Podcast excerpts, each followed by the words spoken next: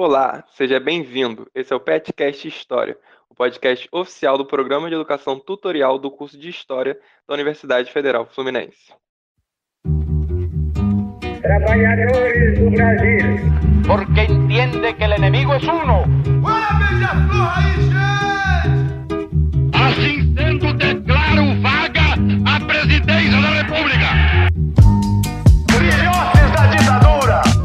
Todas as fronteiras da Alemanha Oriental estão abertas. Vai todo mundo perder. Isso é uma mentira, é uma pantomima, uma patuscada. Eu sou Caio Manzoli, bolsista do programa, estreante na apresentação, e hoje comigo tenho Giovana Vermelinja. Oi, gente, Giovana aqui. Hoje eu tô do lado do Caio na primeira apresentação dele, que é ótimo. Caio, boa sorte aí no episódio. Tô muito feliz que agora você entrou pro time junto com a gente de apresentadores. E bom, hoje a gente vai dar seguimento à nossa série de revoltas brasileiras no Brasil colônia. A gente já fez um apanhado geral lá no primeiro episódio, discutindo algumas, alguns conceitos, é, a cara da, dessas revoltas no Brasil colônia. Depois a gente seguiu para duas revoltas indígenas que foram a Confederação dos Tamoios e a Batalha das Canoas, num episódio muito interessante também. E agora nós seguimos para o terceiro, e esse episódio a gente vai falar da revolta da cachaça. Antes de começar de fato, vale lembrar para o ouvinte nos seguir em nossas redes sociais. O Twitter é pethistoria, o Facebook é barra pethistoriauf Niterói e no Instagram pethistoriauf. Antes de nos adentrarmos nos acontecimentos da revolta, é sempre válido, né, como a gente sempre faz nos, nos nossos capítulos, dar uma introdução geral. Na segunda metade do século XVII, a economia do Rio de Janeiro se encontrava em crise.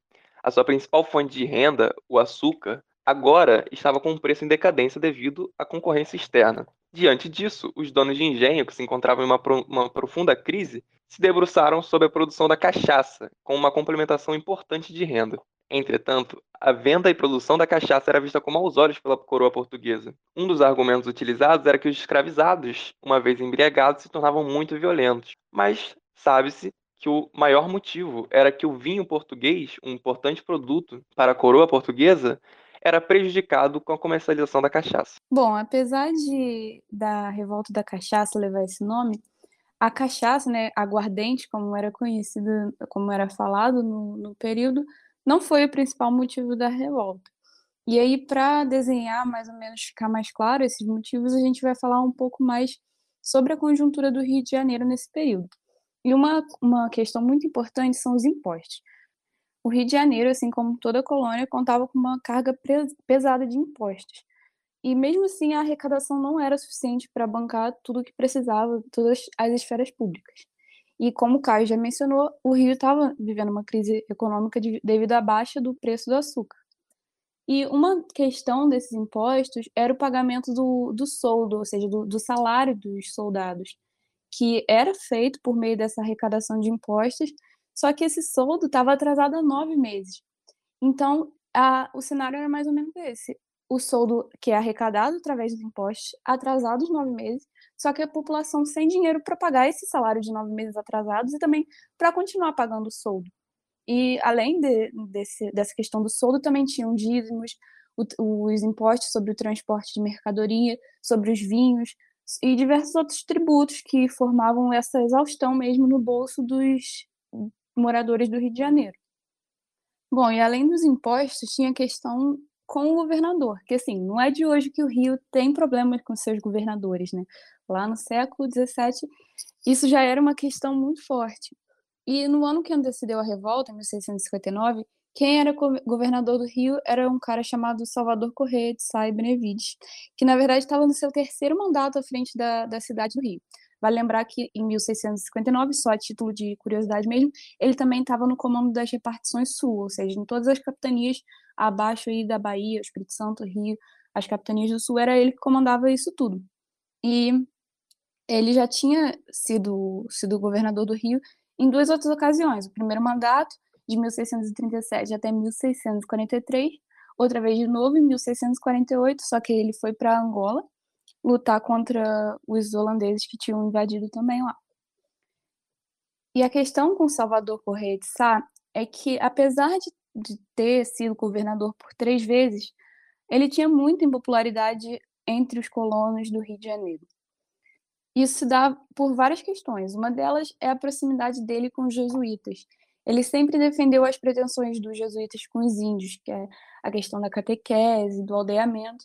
Isso ia de encontro diretamente à intenção dos colonos, que era de usar essa mão de obra escravizada. E isso, inclusive, em 1640, gerou um conflito muito grande quando Salvador Correia era governador do Rio.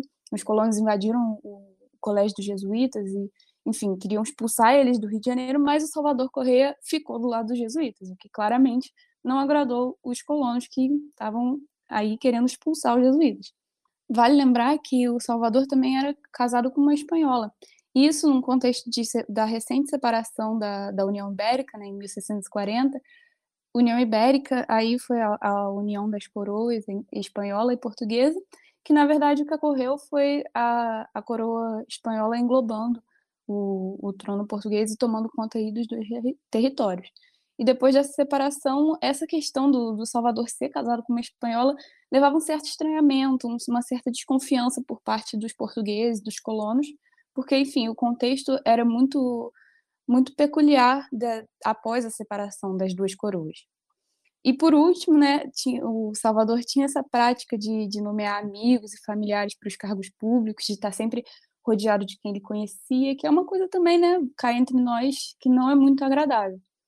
E aí, nessa questão do, do Salvador Correia de Sá, é, vale uma indicação muito boa, que é o livro do, do Charles Boxer, Salvador Correia de Sá e a luta pelo Brasil e Angola, que fala aí muito bem dos governos, da vida, da missão dele na, na Angola. Então, quem quiser aí saber mais sobre o governador, esses diversos problemas que ele tinha, é uma indicação muito boa.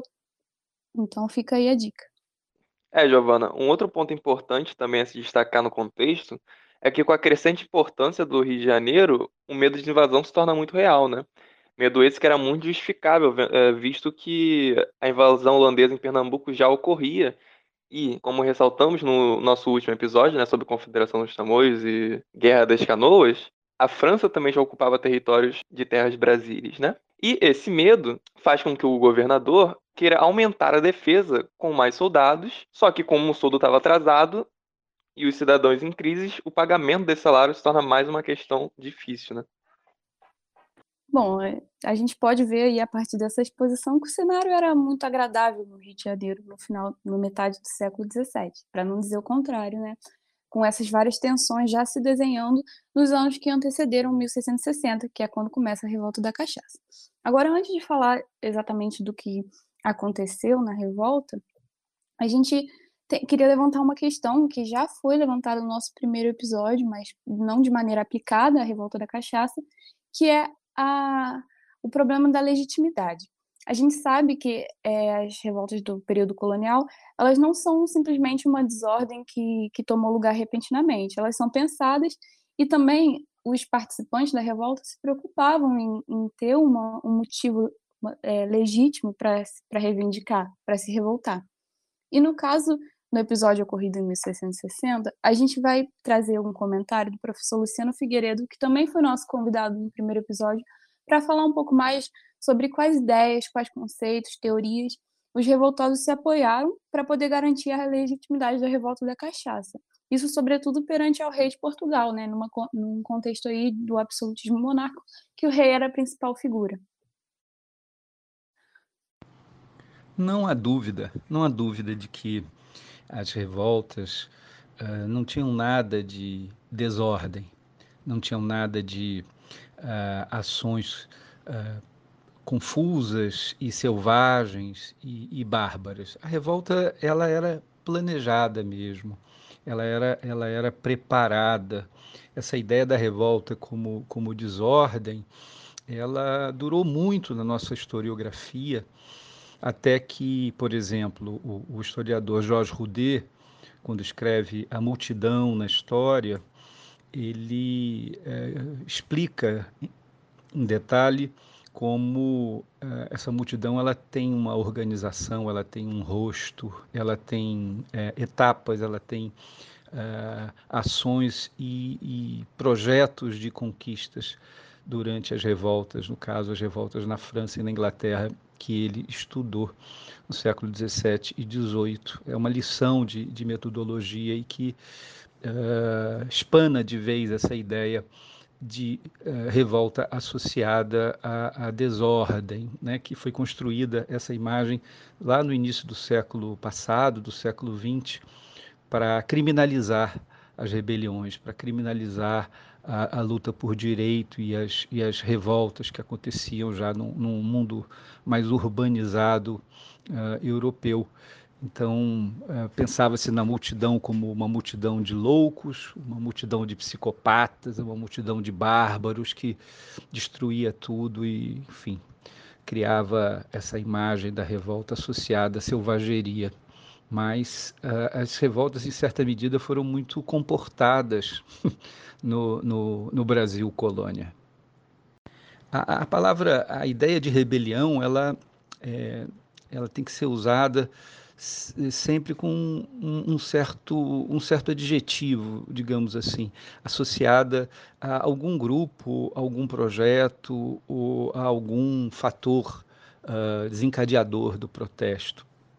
Porque, é, embora a luta por direitos seja uma língua comum a vários dos movimentos de protesto no Brasil colônia, não há dúvida, uh, é, é, há, singelas diferenças entre uma rebelião envolvendo a luta por direito à, à, à terra, a luta por direito a, a trabalho, a luta por direito a melhores condições de vida, envolvendo, por exemplo, as populações indígenas ou envolvendo os escravizados, e cada qual com a sua singularidade que por sua vez difere das rebeliões, por exemplo, dos colonos, dos moradores das vilas e, e dos seus arredores, que muitas vezes se rebelaram também contra as autoridades.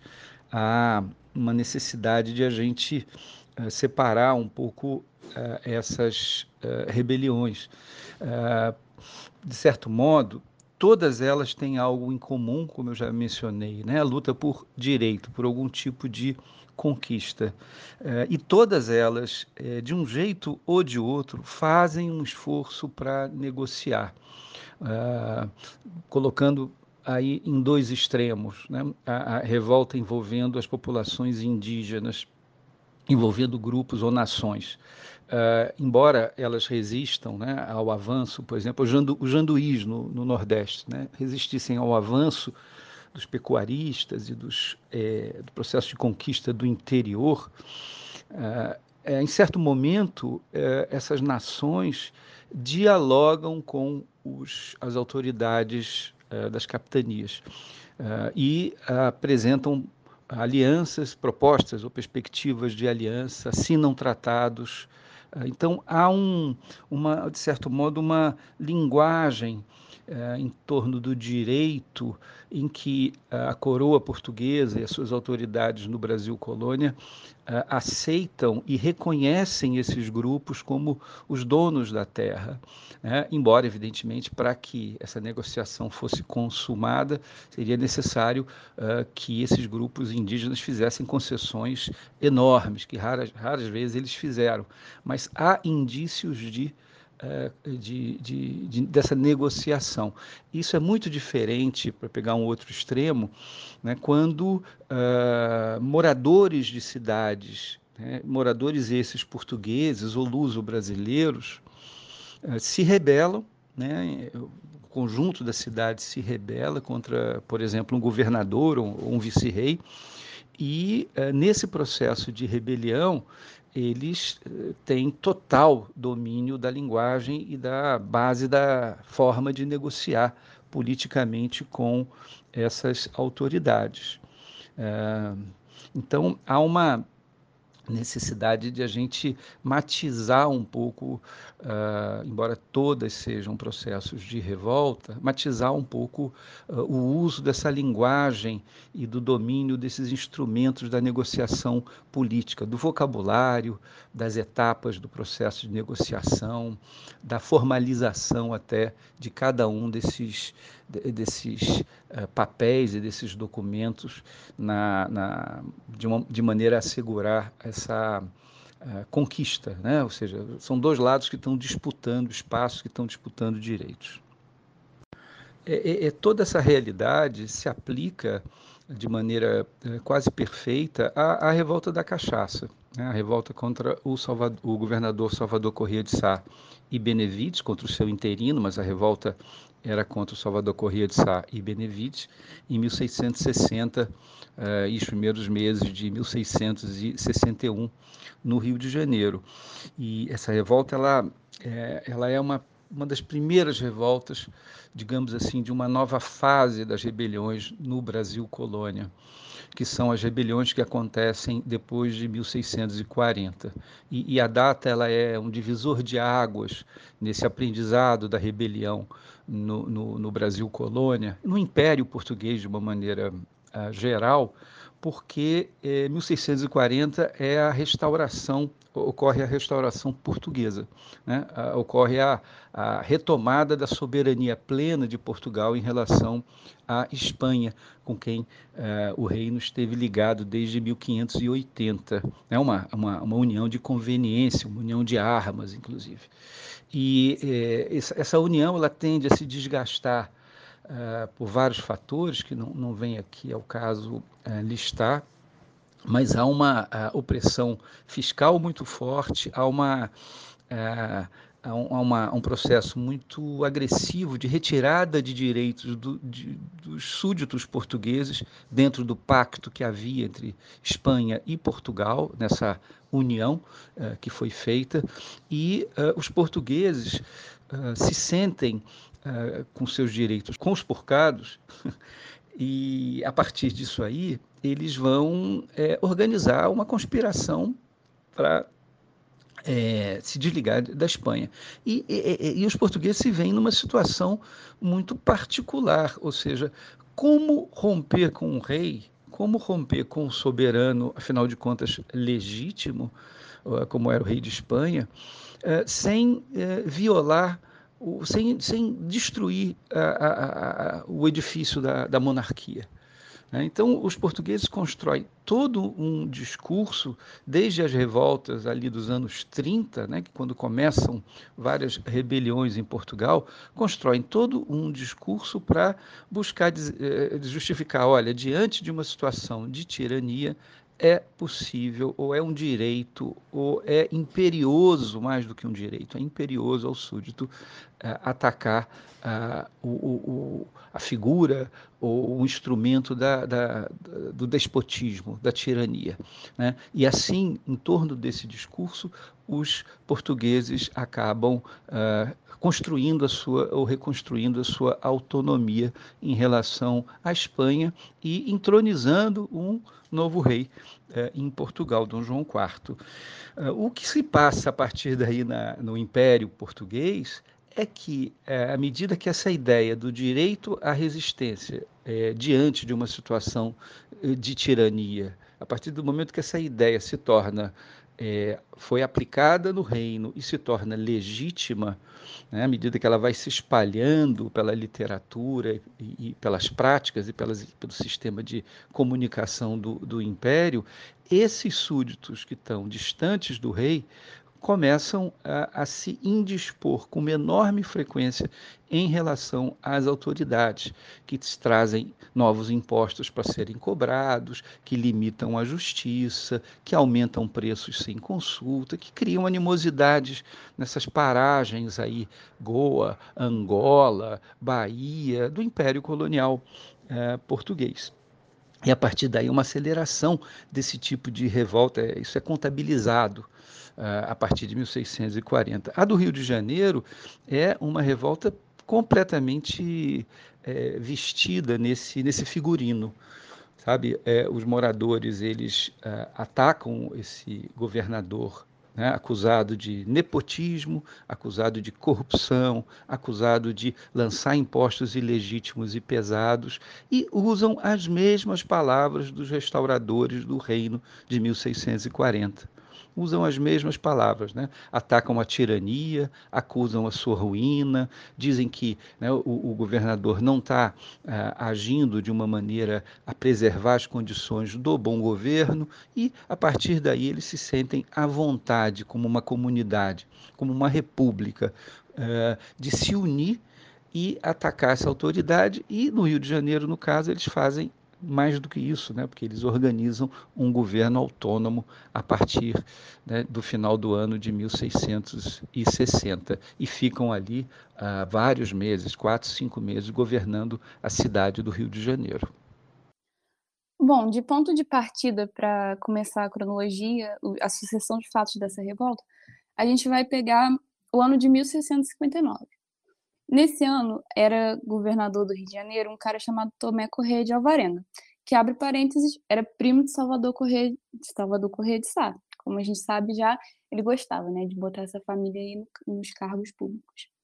E ele, no dia 13 de novembro de 1659, comunica que vai executar uma resolução que já existia, que proibia o fabrico e a comercialização da cachaça, e ele mandou publicar o bando, né, comunicando essa nova resolução que entraria em prática. É, a gente já falou sobre as motivações né, de, de se proibir a, a cachaça, mas só que como a crise estava instaurada entre os don, donos de engenho, essa resolução aí foi ignorada e todo mundo continua produzindo a cachaça normalmente. Pulando é, já para 1660, Salvador Correia de Sá era o governador do, do Rio de Janeiro e ele lança uma finta, que quer dizer uma taxa, um imposto, que seria um, um imposto pessoal. Os mais ricos, eles pagariam o equivalente a 8 mil réis, enquanto os mais pobres pagariam de acordo com as suas posses para o governo em forma de imposto. Isso já suscitou é, muito, muito descontentamento entre os colonos, que já estavam exauridos por causa dos impostos, mas enfim, isso a gente chega depois. O importante agora é lembrar que Salvador em 1660, ele partiu para São Paulo em busca de ouro, aí nessa, porque já estava nesse contexto de busca de corrida pelo ouro, pra, e, e era comum os, os governadores irem para as outras capitanias para exatamente buscarem minas e diamantes, enfim. E voltou a ser o, o governador interino, o Tomé, o Tomé Correia de Alvarenga. E agora a gente vai pular para o outro lado da Baía de Guanabara, num lugar chamado Ponta do Bravo, que hoje é, fica compreendido pelo município de São Gonçalo. Lá, alguns fazendeiros, também produtores de açúcar, começaram a conspirar contra Salvador Correia de Sá, e eles liderados aí por um cara chamado Jerônimo Barbalho Bezerra. E aí, no dia 2 de novembro de 1660, esses líderes rebeldes eles vão apresentar um protesto formal, que eles chamam de capítulos, a Tomé Correia de Alvarenga, de Alvarenga com várias exigências para o que eles pensavam que melhoraria a questão da crise e na administração do Rio de Janeiro. É, Giovana. E na madrugada de 4 de novembro de 1660, Jerônimo Barbalho, Diogo Lobo Pereira, Lucas da Silva e Jorge Ferreira de Bulhões vão liderar os, as, uma conspiração até o outro lado da Baía de Guanabara e ocupar o centro da cidade às 5 da manhã. Vão invadir o prédio da Câmara e anunciar a deposição de Salvador Correia de Sá Benevides e declarar apoio ao monarca. O então governador interino, Tomé Correia de Alvarenga, vai correr para um convento de São Bento. Na sequência, os procuradores do povo encontram o governador interino escondido no convento e lhe apresentam os tais capítulos, consultando sobre o apoio à deposição de Salvador Correia, mas esse se recusa.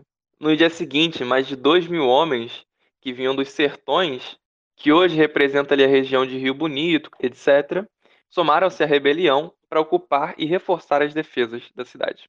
O povo se dirige então à casa de Agostinho Bezerra, irmão de Jerônimo Barbalho, para que este assumisse o governo da cidade do Rio de Janeiro, mas não o encontraram. Ele estava em um convento. O povo então invade o convento. Agostinho é levado para a casa da Câmara e, sob ameaça de morte, é eleito governador. Três, três dias após, em 8 de novembro de 1660, um auto do governo é publicado com a assinatura de 112 homens. Nos dias seguintes, os rebeldes destituíram os vereadores aliados do antigo governo e obrigaram o ouvidor-geral da cidade, Pedro de Mustre Portugal a dar posse a novos vereadores. Na sequência, o governador interino Tomé Correia é preso e enviado a Portugal.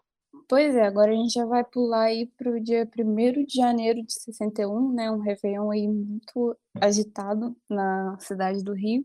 E Salvador Correia de Sá, ele vai declarar os amotinados é, por inconfidentes do real serviço.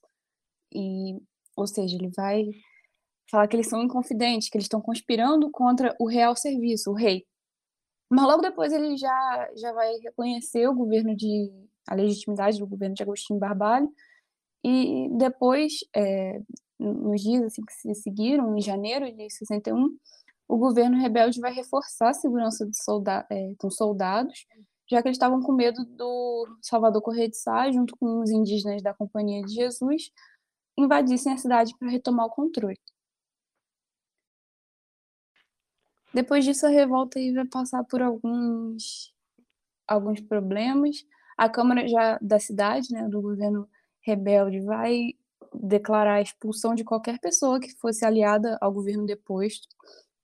Algumas tensões vão combinar no dia 8 de fevereiro de 1661 na deposição do Agostinho Barbalho, que os próprios rebeldes aclamaram como governador, e a cidade vai passar a ser governada aí por uma relação entre a Câmara e Jerônimo Barbalho, né, o irmão do Agostinho Barbalho.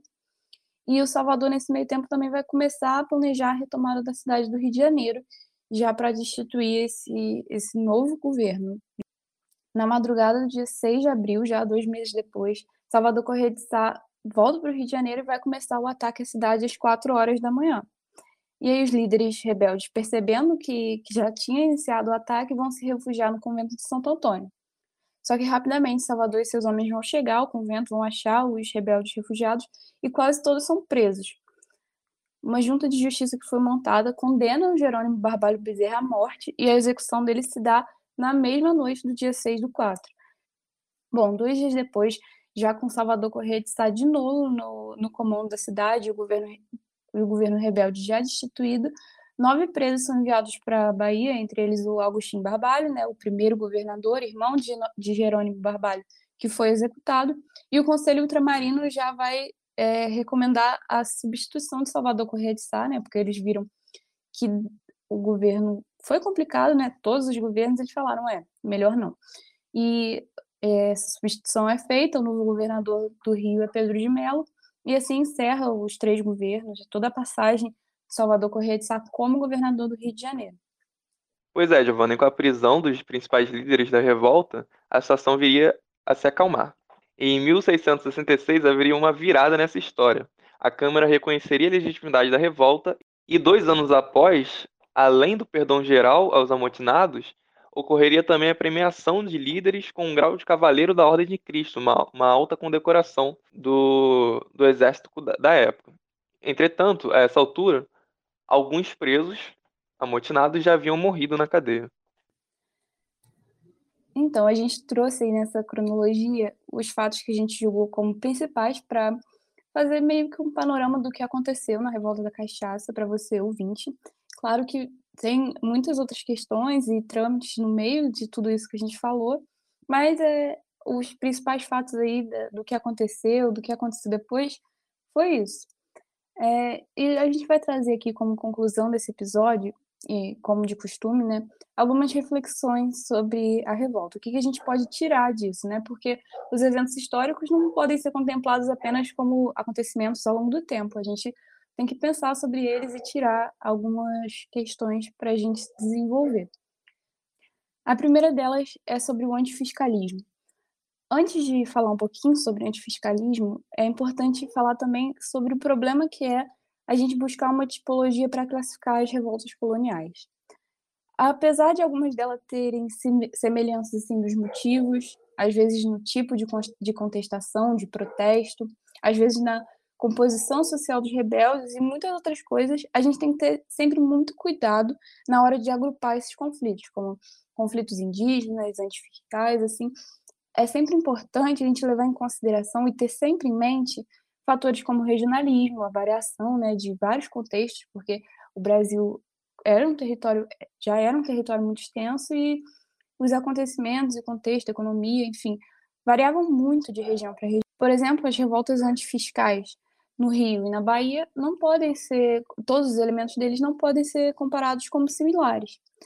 Tem muitas outras questões envolvendo. E além dessa questão do, re, do regionalismo, é importante também a gente ter em mente o contexto do Brasil quando aconteceu a, a revolta, economia, e também o contexto mundial, o contexto de Portugal, enfim, são muitas variantes que a gente tem que ter em mente para acabar não simplificando movimentos tão complexos e próprios que aconteceram ao longo do Brasil colônia. Isso também vale para qualquer outro movimento na história. Fazendo essas ressalvas, a gente pode sim observar um certo padrão de revolta no Brasil colônia, né? E esse padrão que a gente está trazendo hoje é o antifiscal. Como, e o exemplo desse padrão foi a revolta da cachaça. Isso se deve porque, como a gente já disse no começo do episódio, o Brasil inteiro sofria com uma alta carga de impostos, que apesar de variar de região para região, era exaustiva para o bolso de todos os colonos e não dava conta de, de todos os gastos do governo. Então, esse peso aí, essa balança que não estava batendo entre arrecadação de impostos, gastos do governo, faziam eclodir justamente revoltas em torno dessa questão. Às vezes era pela criação de um novo imposto, às vezes pelo aumento de um, de um que já existia, ou a instituição autoritária de um, né, sem passar pelas autoridades devidas, a Câmara Municipal, enfim, outros, outros órgãos, como foi o caso da revolta da cachaça, né, com as, com as fintas, os impostos de Salvador Correia de Sá, que foi, assim, o estopim para os conflitos que decorreram a seguir. Então é isso. Então é isso. O antifiscalismo era presente na colônia, a gente tem outros exemplos né, de, de revoltas contra, outros, contra novos impostos, contra aumento de impostos, por, porque, de fato, a carga tributária no Brasil colônia era muito elevado. E faz sentido que tenham pipocado revoltas aí ao longo do período colonial e em toda, toda a extensão do território, contestando justamente essa alta carga tributária. Muito bem colocado, Giovana. Uma outra reflexão que gostaria de trazer aqui, talvez para o campo do ensino, é que, como a gente citou, essa revolta ocorreu no que hoje é conhecido como São Gonçalo, né, um município do estado do Rio de Janeiro. Aliás, o segundo maior município do estado do Rio de Janeiro, em termos de população. E eu quis estrear na apresentação com esse capítulo justamente por ser morador de São Gonçalo. É, um ponto que eu queria destacar é que eu estudei minha, minha vida toda em São Gonçalo, tirando a universidade, né? E parte do ensino médio. E eu nunca ouvi falar da, da revolta da cachaça, né? E, e, e, quando eu ouvi falar, foi no, no pré-vestibular, também não soube que ela tinha ocorrido em São Gonçalo. Eu queria fazer uma crítica aqui, né? Que, principalmente com esse último Plano Nacional de Educação, que está vigorando desde o final de 2018, ocorre uma universalização muito muito grande do ensino brasileiro, né? De forma que alunos da Bahia, do Rio de Janeiro, de São Paulo estudem na mesma proporção os mesmos assuntos. Talvez a gente possa até argumentar que esse é um ponto positivo, né, para não haver para não haver disparidade, mas é um ponto que fica muito defasado é a questão do regionalismo, né? Como a gente sempre fala nessa série de revoltas, enfim, vários episódios do, do podcast, nada pode ser analisado fora do seu contexto, né? E nunca na mesma bacia. Talvez um aluno gonçalense tire mais proveito aprendendo sobre a revolta da cachaça e sobre outros eventos da história da sua cidade do que um grande evento da história que para ele talvez não tenha tanto não tenha tanto conexão com a sua realidade, né? Assim como um aluno da Bahia talvez é, se interesse mais por, por revoltas que ocorreram no estado, enfim, fica essa reflexão. Bom, feito essas reflexões, a gente, primeiramente, queria agradecer muito a disponibilidade do professor Luciano Figueiredo, que mais uma vez está aqui colaborando com a gente. Lembrar que quem se interessa por, esses, por esse assunto de revoltas tem o site Impressões Rebeldes, que compila né, várias revoltas, vários artigos sobre revoltas, e lá é realmente uma mina de ouro para quem gosta e se interessa por esse assunto. Queria também agradecer o Caio, que topou aí apresentar com a gente, dizer que foi muito bom apresentar com você, que você foi muito bem. Espero que nos próximos episódios aí você também possa estar aqui. É, foi uma experiência muito boa para mim estrear nessa apresentação. Com certeza eu vou continuar aparecendo aqui. E na quinta-feira dessa semana vai sair um episódio sobre a revolta do Maneta. Pois é, a revolta que tem um nome engraçado, mas é um, um movimento muito interessante. Então fica ligado aí que quinta-feira a gente lança esse episódio e depois dá segmento aí ao nosso podcast com episódios de tanto da, da série de revoltas quanto outros episódios diversos com temas variados. E agradecer principalmente a você, ouvinte, que nos acompanha até esse momento final. Nosso muito obrigado. Esse episódio teve a apresentação de Caio Manzoli e Giovanna Vermelinger. O roteiro foi uma elaboração conjunta da equipe do PET. A edição é de Caio Manzoli, a produção é de Felipe Camargo e Matheus Campanhão e a revisão de Linha Castanho.